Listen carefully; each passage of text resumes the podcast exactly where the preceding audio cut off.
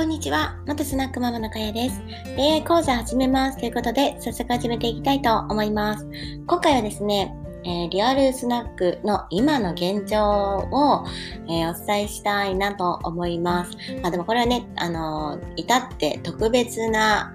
うん、あの、ケースに限ります。ちょっとね、エロい話ですね。これね、どういうことかというと、あの、昨日ですね、私の友達ともちょっと話してて、えー、その友達は、あの、私と同じで過去、あの、スナックのママをしてて、えー、今、あの、状況的にちょっといけるということで、あの、たまにですね、助っ人として、あの、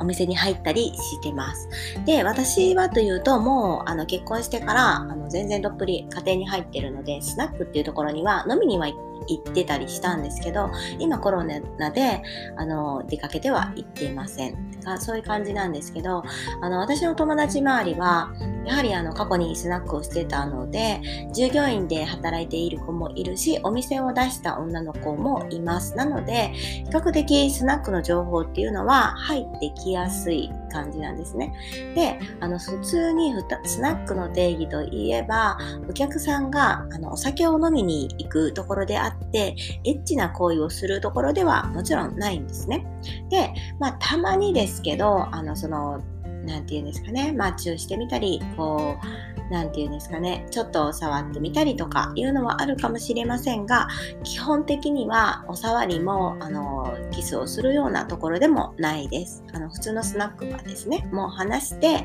えー、接客するっていうのが普通の大前提としてのお話です。で、今回ね、これ何かっていうとですね、ちょっとイヤホンをもうつけてもらった方がいいのかなと思ったりするぐらいの内容なんですけど、あのそのね、あの、スナックはですね、ママと、まあ、最近開けたところなんですけど、ママと従業員の女の子がいて、で、その中の一人がですね、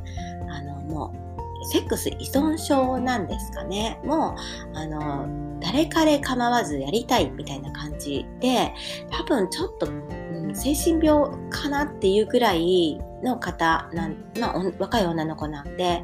で、しかも、あの、ちょっとね、かま、可愛いんですよ。可愛いので、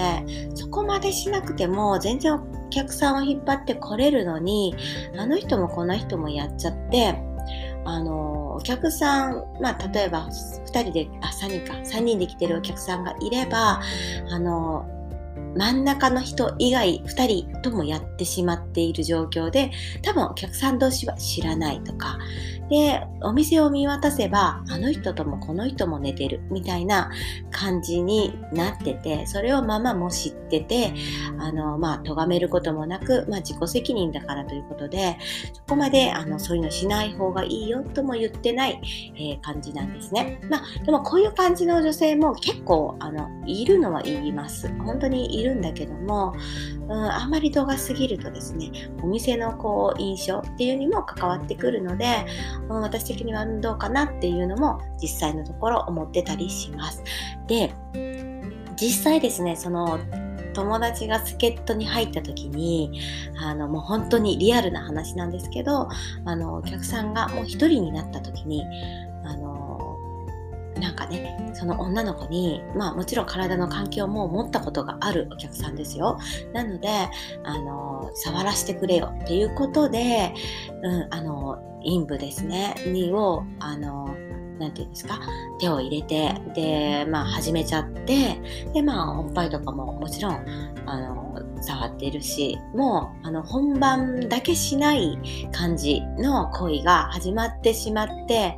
もうその女の子とかもあのえ？みたいな感じでびっくりして聞くといや結構もうそんな感じなんだよっていうことでママもそういうのが始まると知らん顔してカラオケをしてるという感じなのでちょっとね私もびっくりしてしまってあそういうのあるんだみたいな。なのであのこれが全てではないですがそのお店によって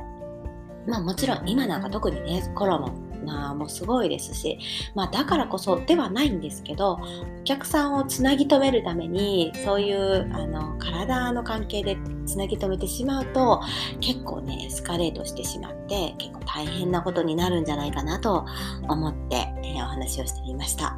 あの基本的に今回はそういうあの女性がいるからそういう感じになってしまって他の子他の人とも、まあ、あの公開でそういうのをする人が嫌な場合は、まあ、しないと思うんですけど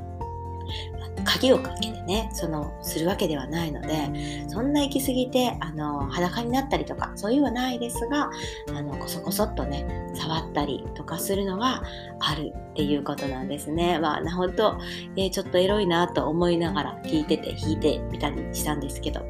まあ、でも普通のあのスナックはそういうのではなく普通にお酒をあのて、えー、お話をして、えー、楽しんでもらうっていうのが普通はスナックの形であるので今回の件はね本当にまあ特別そういうお店もたまにありますっていう感じのお話でした。以上で終わりたいと思います。じゃあねバイバイ。